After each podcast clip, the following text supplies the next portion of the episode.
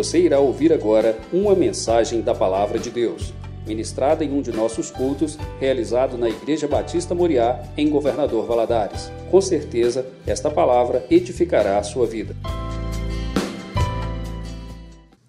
Boa noite, irmãos. Em pé mesmo, como vocês estavam.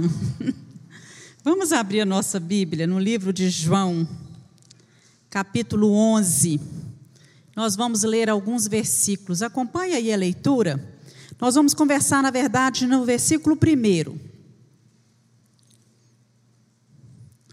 João, capítulo 11, versículo 1 em diante, que diz assim: Estava então enfermo um certo Lázaro de Betânia, aldeia de Maria e de sua irmã Marta.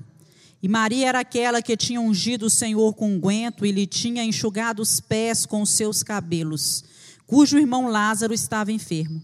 Mandaram-lhe, pois, as suas irmãs dizer: Senhor, eis que está enfermo aquele que tu amas. E Jesus, ouvindo isso, disse: Esta enfermidade não é para a morte, mas para a glória de Deus, para que o Filho de Deus seja glorificado por ela. Ora, Jesus amava a Marta e a sua irmã e a Lázaro. Ouvindo, pois, que estava enfermo, ficou ainda dois dias no lugar onde estava. Depois disso, disse aos seus discípulos: Vamos outra vez para a Judéia. Vamos lá para o 17. Chegando, pois, Jesus, achou que já havia quatro dias que estava na sepultura. Ora, Betânia distava de Jerusalém quase 15 estádios. E muitos dos judeus tinham ido consolar a Marta e Maria acerca de seu irmão. Ouvindo, pois, Marta que Jesus vinha, saiu-lhe ao encontro. Maria, porém, ficou assentada em casa. Disse, pois, Marta a Jesus: Senhor, se tu estivesses aqui, meu irmão não teria morrido. Mas também agora sei que tudo quanto pedires a Deus, Deus lhe concederá. Disse-lhe Jesus: Teu irmão há de ressuscitar. Disse-lhe Marta: Eu sei que há de ressuscitar na ressurreição do último dia.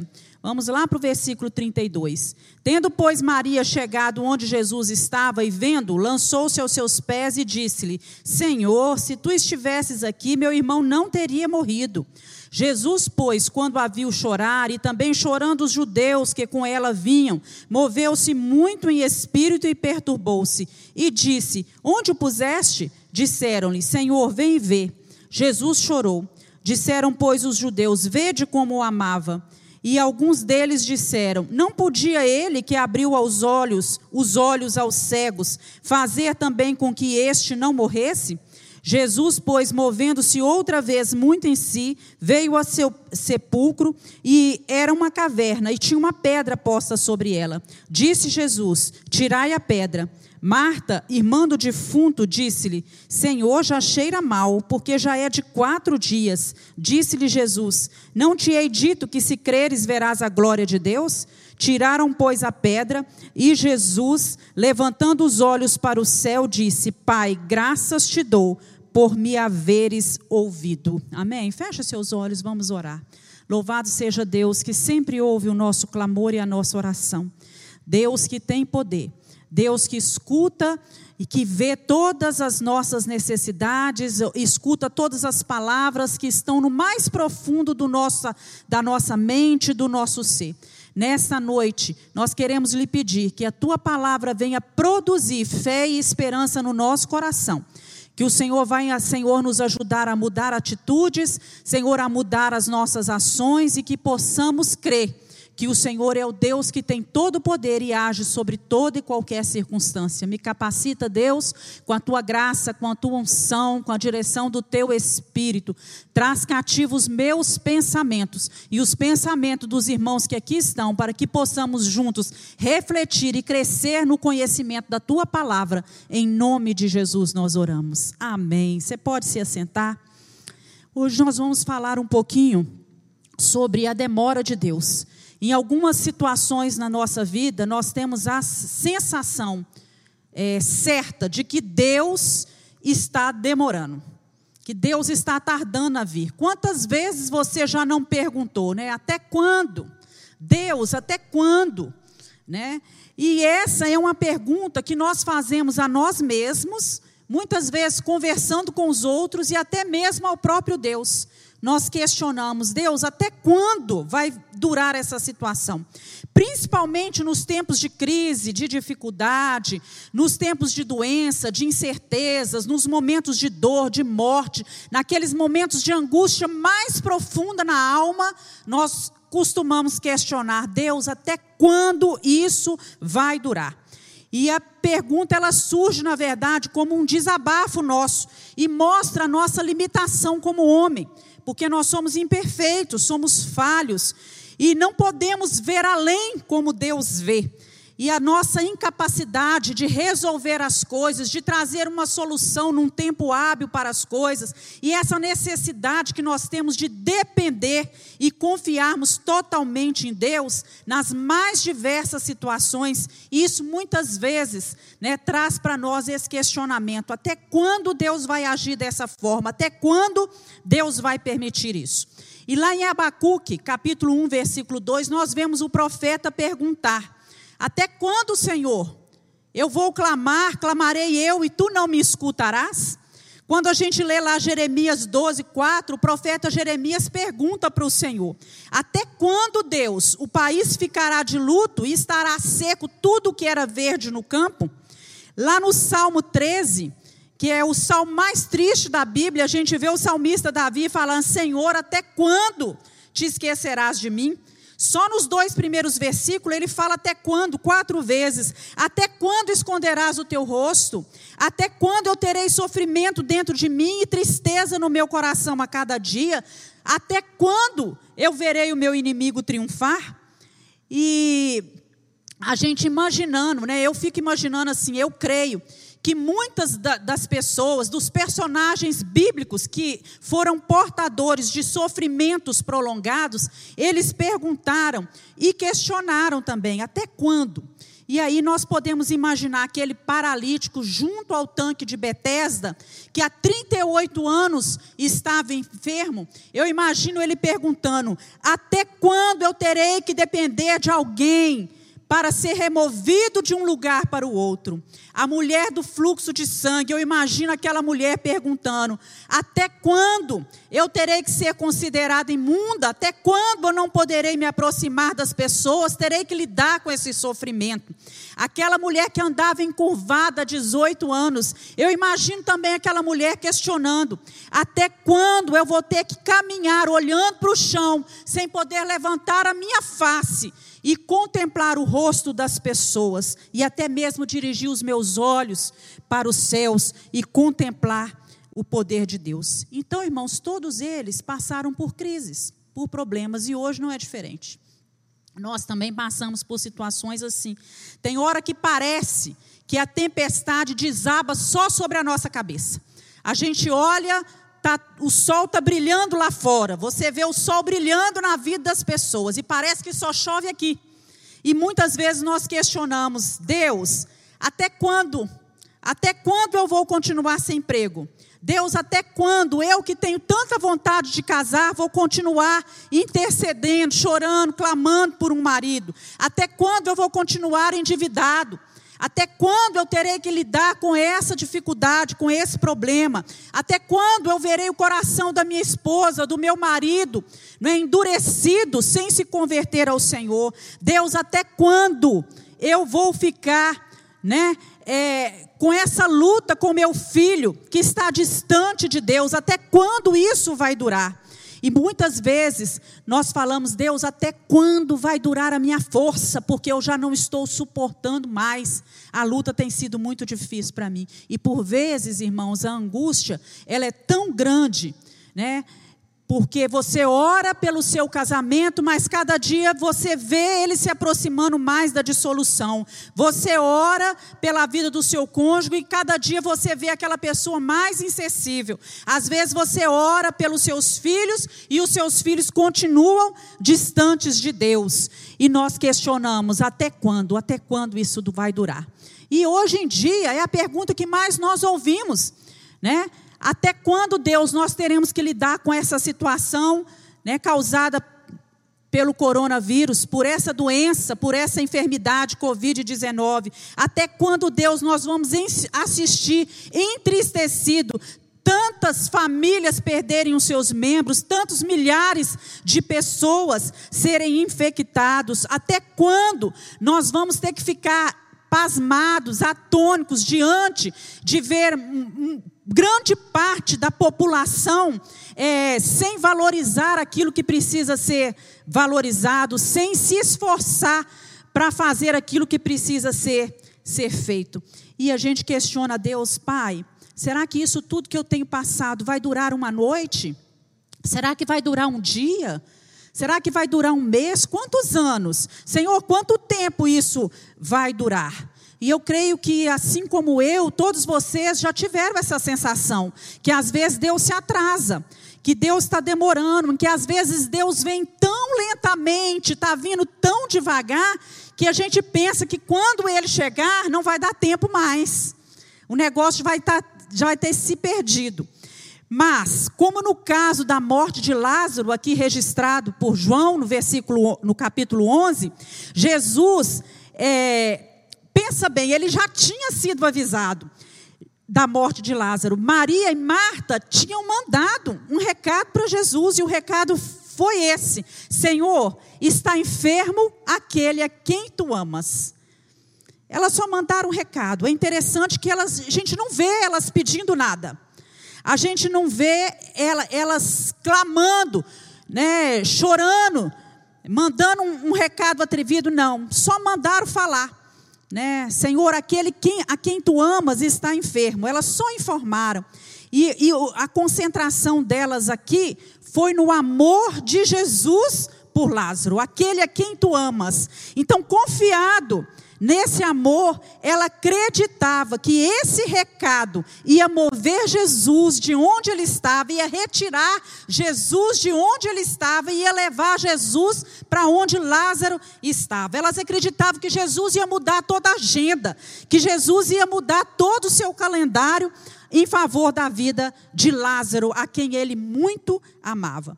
Conta uma história, vocês todos já devem ter ouvido essa historinha, que Certa vez, né, dois amigos pelejavam juntos numa guerra pela vitória. Mas em meio às consequências da batalha, os dois se afastaram. E passado um certo tempo, aqueles soldados tiveram que retornar à base por ordem do seu comandante. E chegando lá, o comandante lamentava a perda de muitos soldados naquela batalha. E um daqueles amigos procurava por todos os lados o outro e não o encontrou. E diante disso, ele pede, solicita permissão ao seu comandante para voltar ao campo de batalha e procurar o seu amigo. E aquele comandante fala assim: Olha, não adianta você ir.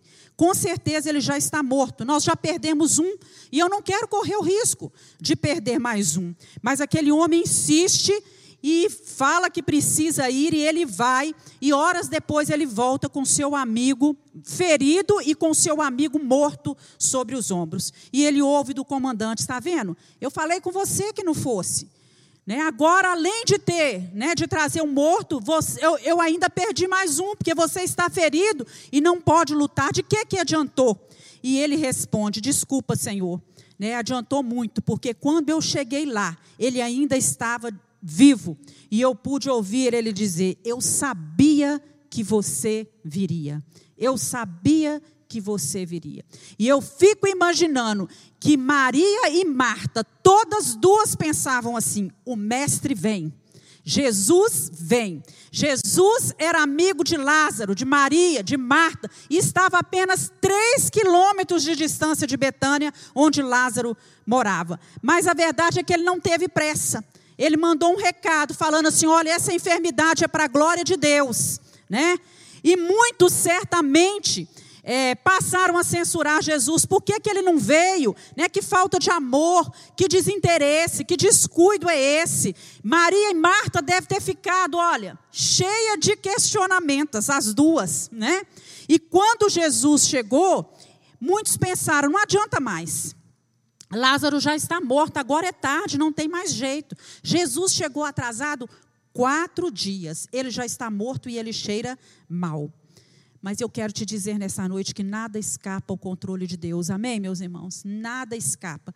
Ressuscitar um morto é muito mais estupendo, mais glorioso do que curar um enfermo.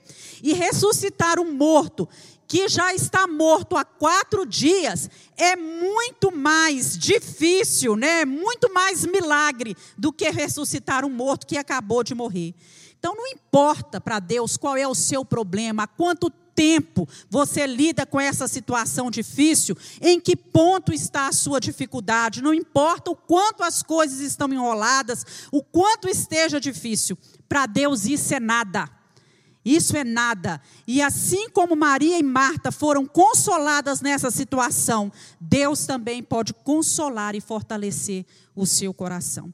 Então, se você tem buscado a Deus, se você tem chamado por Ele, tem apresentado o seu problema, saiba que Ele dará a resposta. A palavra do Senhor, lá no Salmo 34, versículo 17, diz: O justo clama, e o Senhor os ouve, e o livra em todas as suas angústias.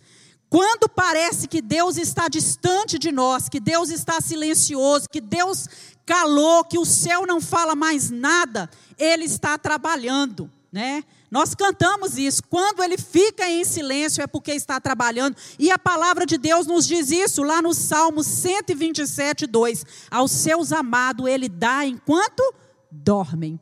Que coisa maravilhosa é saber que enquanto dormimos, Deus está trabalhando, Deus está movendo os céus, Deus está operando em nosso favor.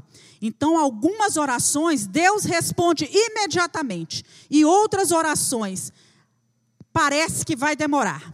A gente não vê a resposta, mas só Deus tem a resposta certa e a resposta exata. Então, o que Deus quer nos ensinar com essa demora? Vejamos, né, que o controle de tudo, inclusive do tempo, está nas suas mãos. Muitas vezes nós ficamos em suspense quanto ao tempo. Né? Até quando? Né? Até quando, Deus, vai durar isso?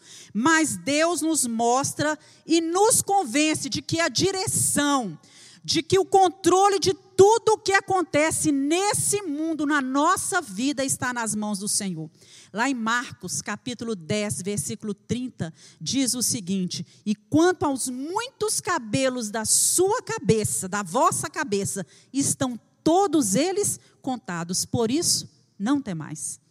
Os cabelos da nossa cabeça estão todos eles contados. Não temais, quer dizer, eu sei de tudo tudo, não temas, porque até eu, eu sei quantos fios de cabelo tem na sua cabeça, e eu sei de tudo que se passa. E isso já devia ser o suficiente para nós sabermos que Deus é soberano, que Ele nos ama, que Ele tem o controle da nossa vida nas Suas mãos. Deus está fora do tempo, desse tempo que foi estabelecido por nós. Lá no Salmo 94 diz assim: mil anos são para os olhos de Deus como o dia de ontem que passou.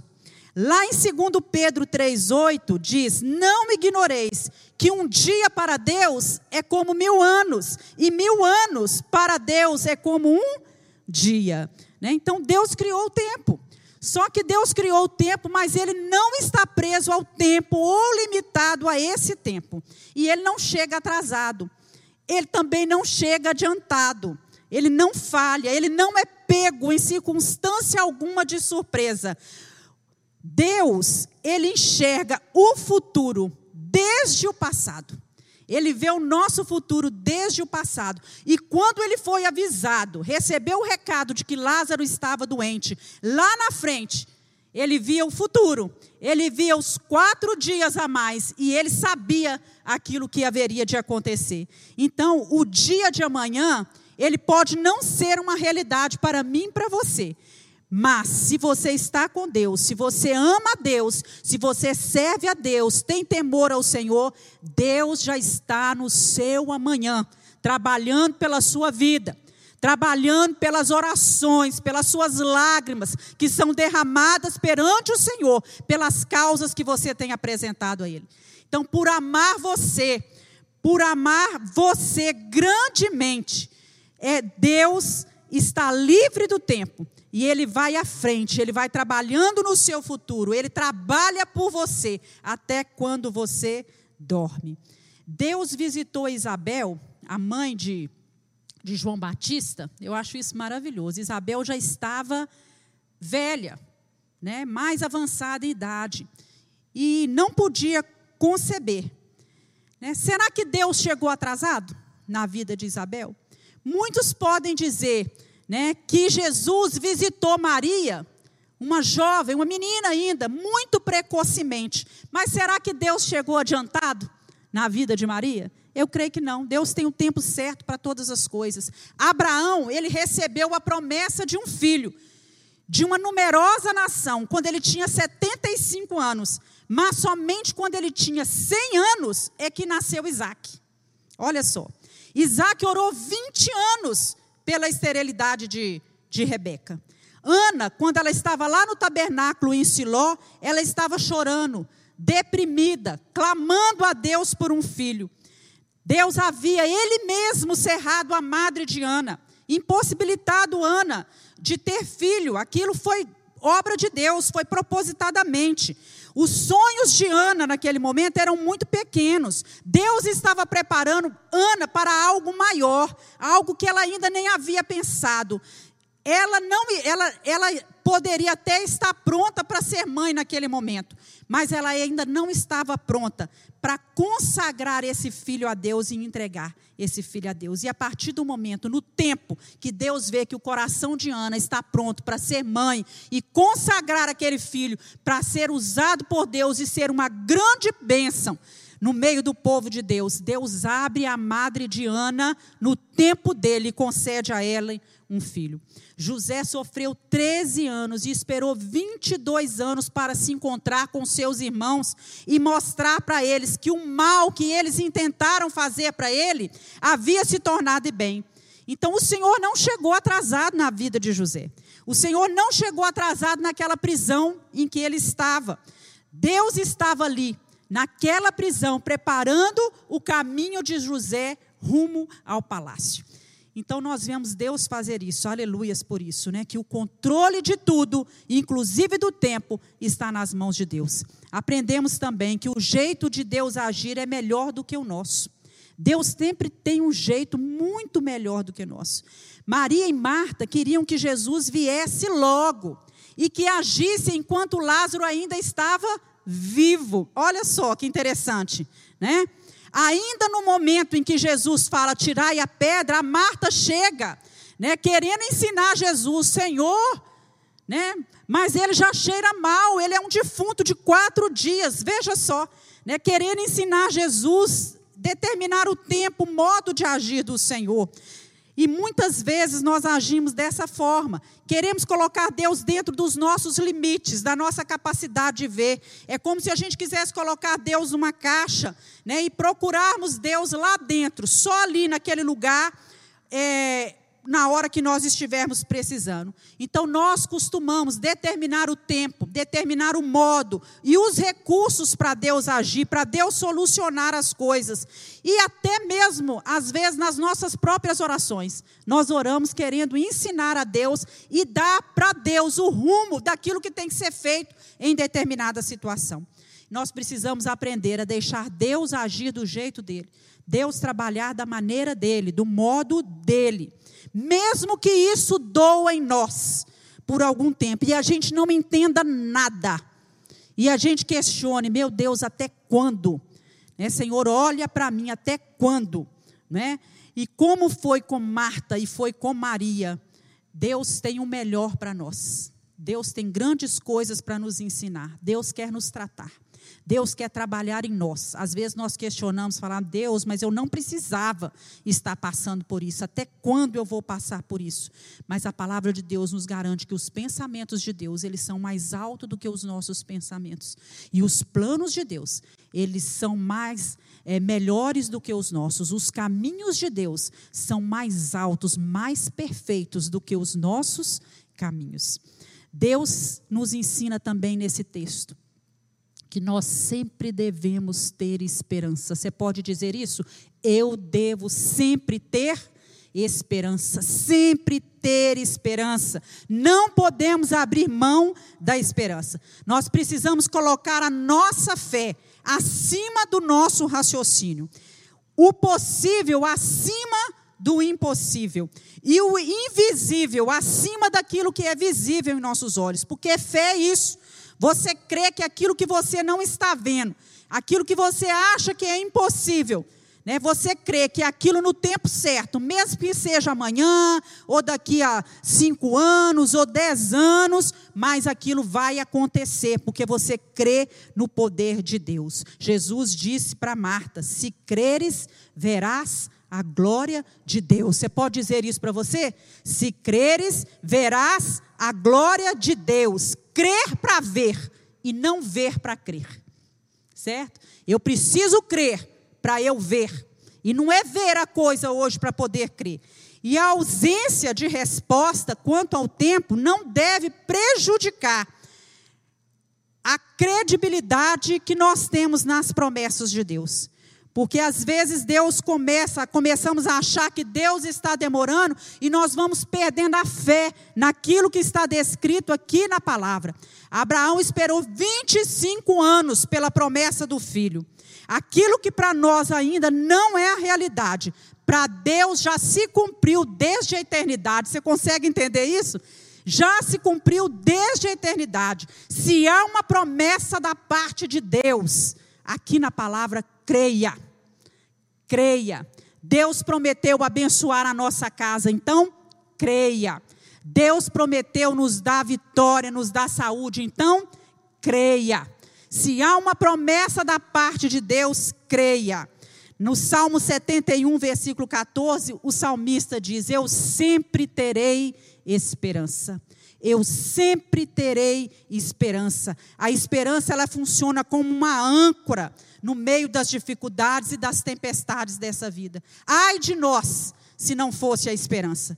Então renove a esperança no seu coração para que você aprenda a desenvolver a esperança lá a paciência.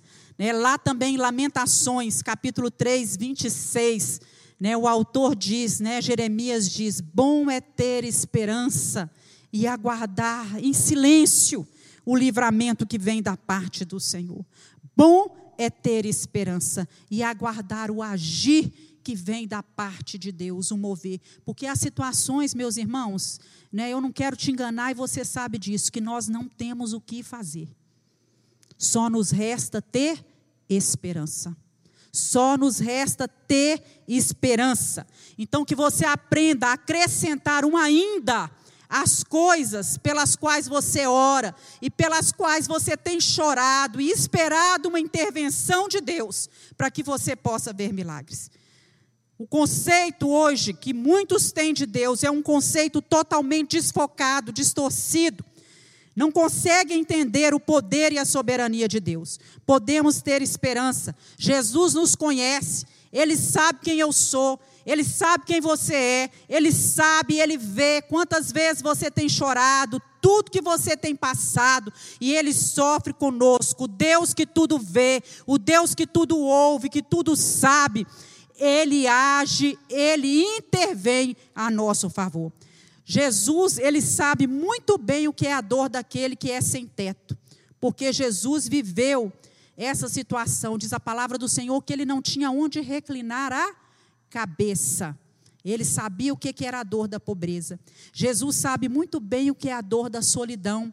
Porque Jesus, nas horas mais difíceis, até mesmo na hora em que ele chama seus discípulos para oração, os discípulos dormem e deixam Jesus só. No Getsemane, Jesus foi deixado só. Para a cruz, ele caminhou só.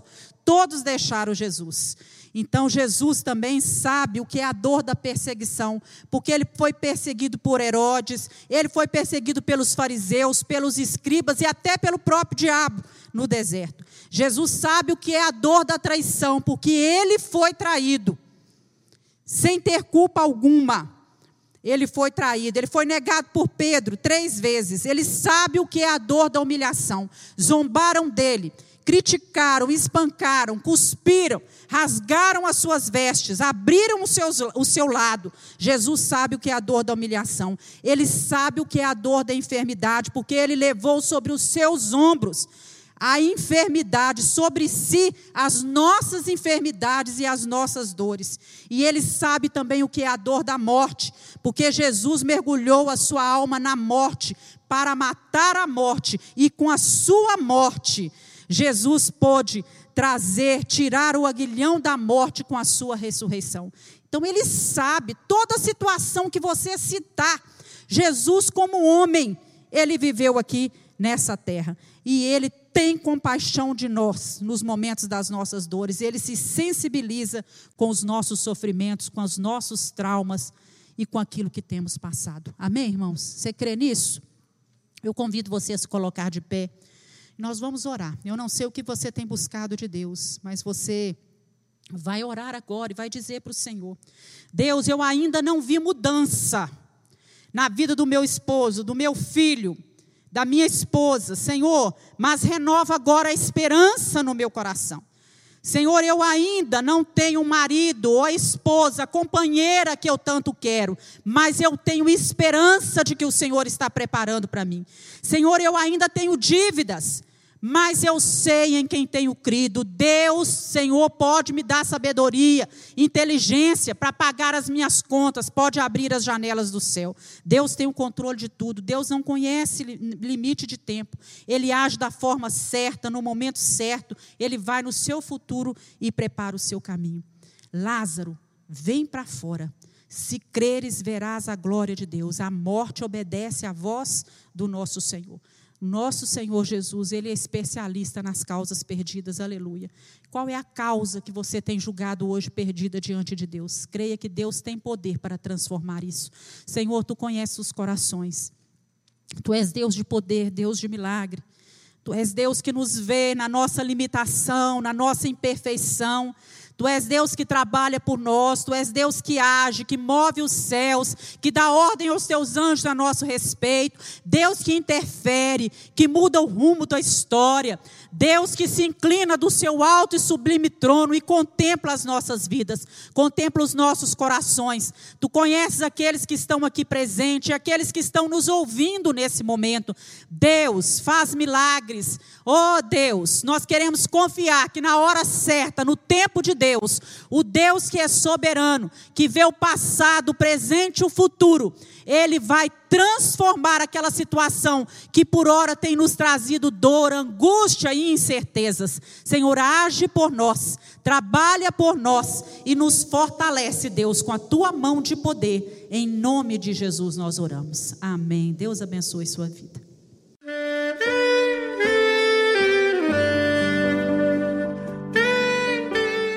Querido amigo, Deus se interessa por você.